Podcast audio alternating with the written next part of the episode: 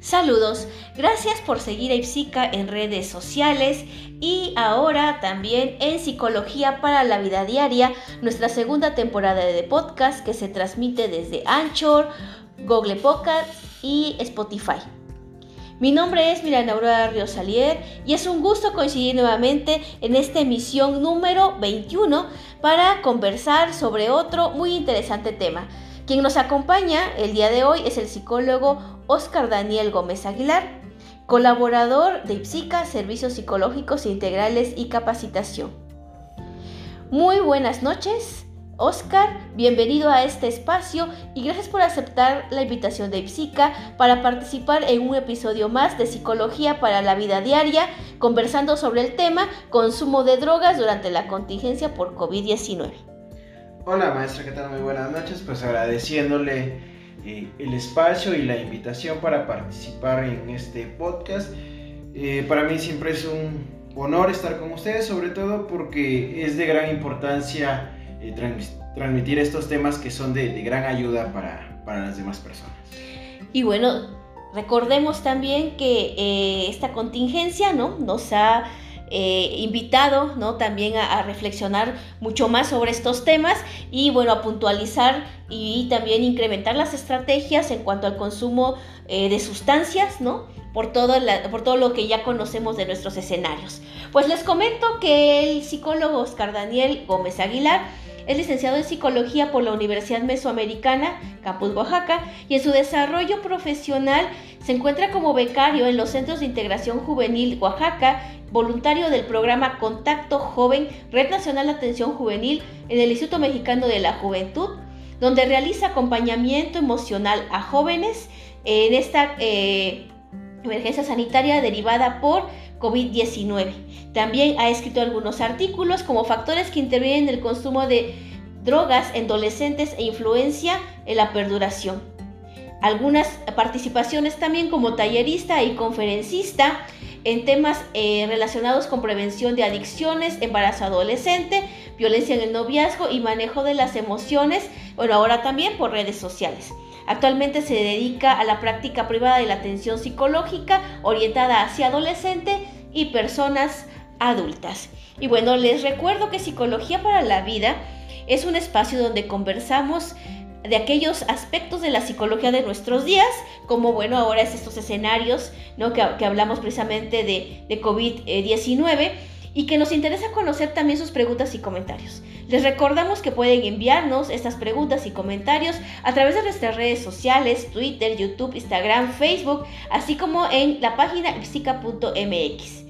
Bueno, y para comenzar sobre este tema, consumo de drogas durante la contingencia por COVID-19 y revisar algunos eh, elementos muy importantes acerca de todo este escenario en, el que estamos eh, inmersos actualmente y cómo impacta en, el, consumo de las sustancias. Em, Oscar, eh, ¿qué nos podrías tú comentar acerca, primero, de los factores que intervienen en el consumo de, drogas para que después a lo mejor podamos aterrizar en cómo este escenario de COVID-19 impacta precisamente en eso? Muy bien, gracias maestra.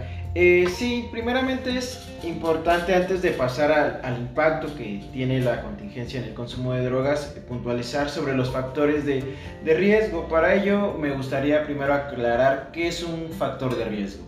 Entonces, lo, básicamente lo vamos a entender como un elemento externo o interno del ser humano que aumenta la probabilidad ya sea del consumo o de la perduración del mismo. Entonces vamos a hablar que los factores de riesgo son internos o externos. También vamos a encontrar o los vamos a poder dividir en tres tipos de factores. Los factores de riesgo individuales que van a ir ligados a todas aquellas características internas de, del ser humano, ¿no? Eh, es decir, referirse a su forma de ser, a cómo se sienten, a cómo se comportan, la misma edad de las personas, el tipo de personalidad que ellos tienen, eh, los recursos sociales con los que cuentan. Y bueno, estos factores eh, van a ser primordiales ya sea para que el joven eh, o la persona inicie o pueda perdurar el consumo. También hablamos de factores de riesgo relacionales, que son todos aquellos este, aspectos que van enfocados al entorno próximo de, la persona. ¿sí? Es decir, cómo se relaciona con su familia, cómo se relaciona con los amigos y cómo se relaciona con este, la, la sociedad en general. Hablamos de factores de riesgo sociales, que esto ya abarca un entorno social mucho más amplio y que muchas veces está fuera de nuestras manos. ¿no? Hablamos de la estructura económica, este, la accesibilidad que pueda tener hacia la sustancia, la aceptación social que la misma persona pueda tener, hablamos de las costumbres, tradiciones o de eventos eh, mayores, ¿no? Que pueden detonar que eh, la persona pueda consumir. Hablamos en este caso del confinamiento, que de pronto eh, pues, nos encontramos encerrados con diversas situaciones, pero bueno, eso lo vamos a ir hablando más adelante. Entonces, esos factores de riesgo son los que podemos este, encontrar. Ok. Y bueno, e, e, en general entonces estos eh, factores son aquellos, o agregarles este denominativo de riesgo, son aquellos que se potencializan en ciertos escenarios, ¿no? Ahora, ¿cómo es que eh, en este escenario de COVID-19 em, va a impactar este confinamiento en la cuestión del consumo? Bueno, eh, revisando por ahí la, literatura, algunos artículos, eh, la ONU en días pasados acaba de lanzar un, comunicado donde nos habla precisamente de esto, que el aumento de, del consumo de drogas ha incrementado demasiado durante la pandemia. No solo este, aquí en México, sino en diversos países del mundo. Entonces, este, esto nos habla de que precisamente el confinamiento o la cuarentena ha tenido un impacto este, en, diversas personas, ¿no? Eh, me gustaría hablar de, dos tipos de, impacto. Primeramente, de una forma muy general, el hecho que, que nosotros eh, estemos en este confinamiento ha tenido consecuencias desde la forma en que se vende la, sustancia. Recordemos que pues la sustancia para poder llegar al mercado tiene que pasar o, moverse por muchos lugares. La presencia de, la policía eh, debido al confinamiento ha impedido que ciertas drogas puedan llegar al mercado. ¿Esto qué está ocasionando? Bueno, que algunos chicos eh, cambien o busquen algunas otras drogas que en su momento son quizá mucho más fuertes. Otra de las consecuencias es que eh, debido a la escasez el precio de la sustancia ha aumentado. Entonces, esto nos lleva a que el consumidor eh, tenga un desequilibrio en su economía y recurra a algunas otras formas para conseguir ese dinero, ya sea quitando quizá eh, el dinero que destinaba para su familia este, o para algunas otras situaciones, lo toma para poder conseguir la sustancia y eso desencadena un eh, efecto, ¿no? En, en, cadena que va afectando a la familia, a los hijos, este, el trabajo, etc. Otra de las consecuencias es que debido a la dificultad para conseguir algunas este, sustancias, bueno, se están creando unas eh, de menor calidad y con mucho más riesgo para las personas. Y bueno, entonces, eh, otro de, de los puntos que es muy importante es mirar qué pasa con este confinamiento. Escuchamos eh, de pronto eh, hace precisamente hace un año, por ahí por diciembre, que en alguna ciudad de, China había un virus y que pues era mortal.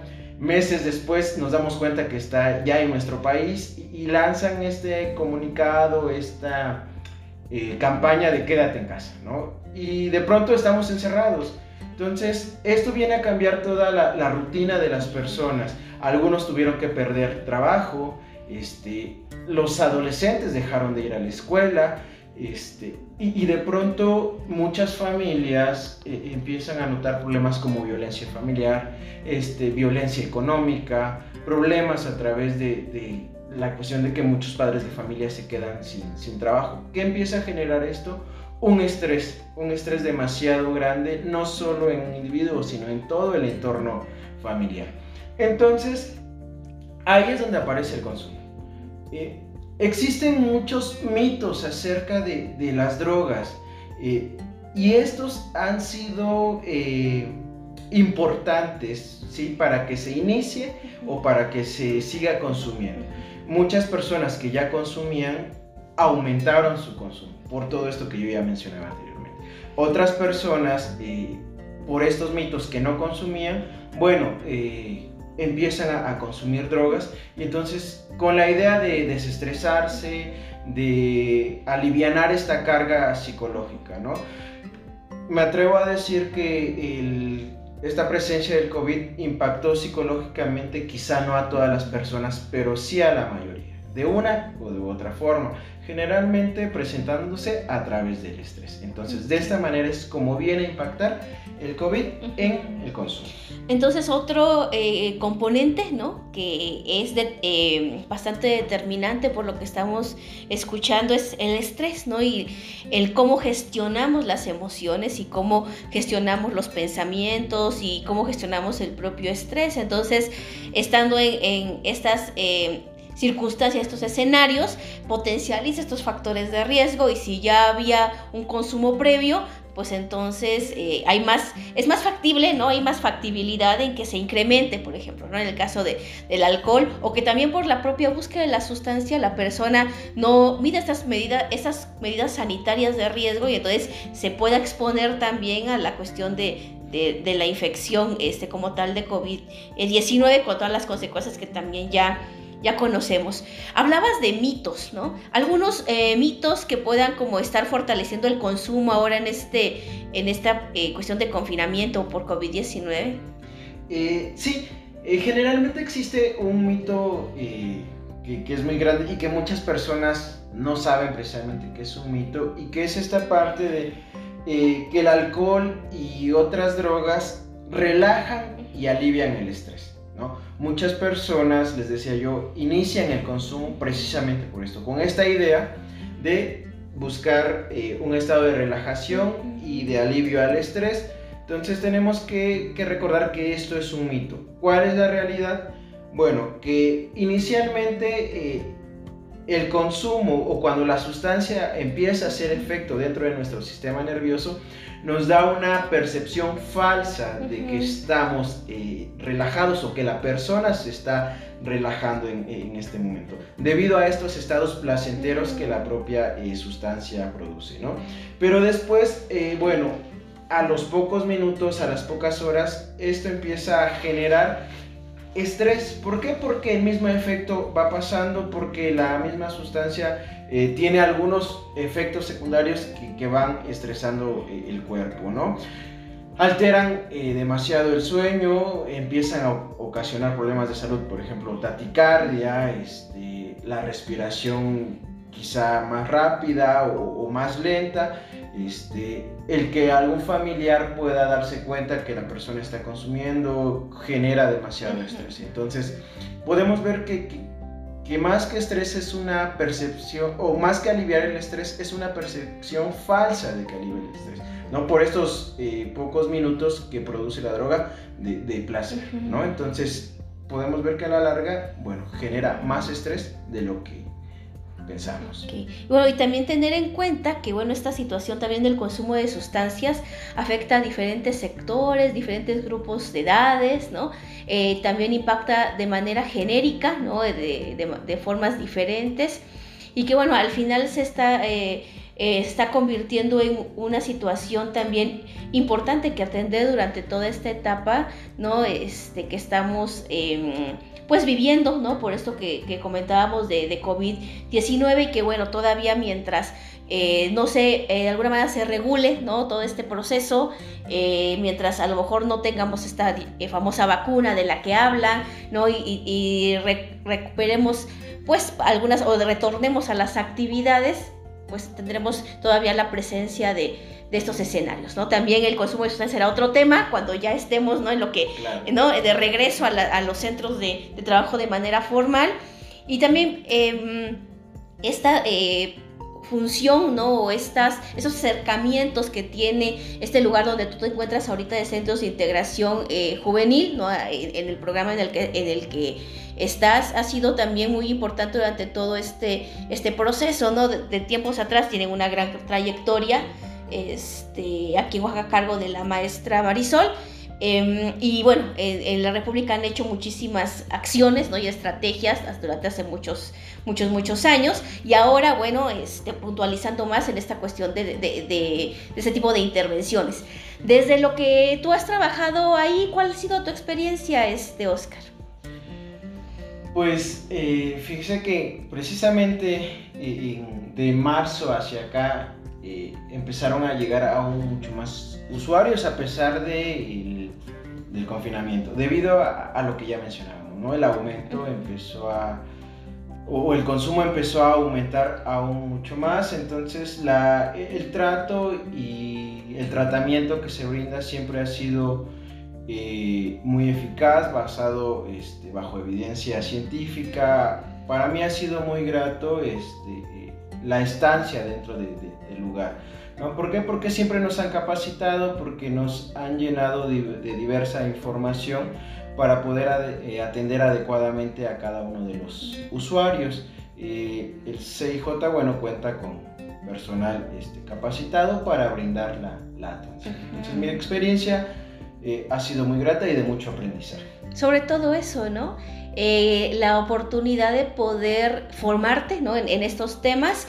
Y creo que este programa de, eh, jóvenes que, está ahorita este, vigente ha abierto las puertas de muchas otras este, instancias gubernamentales para que jóvenes que apenas están egresando puedan también ir encontrando este fortalecimiento para la vida, para la vida laboral.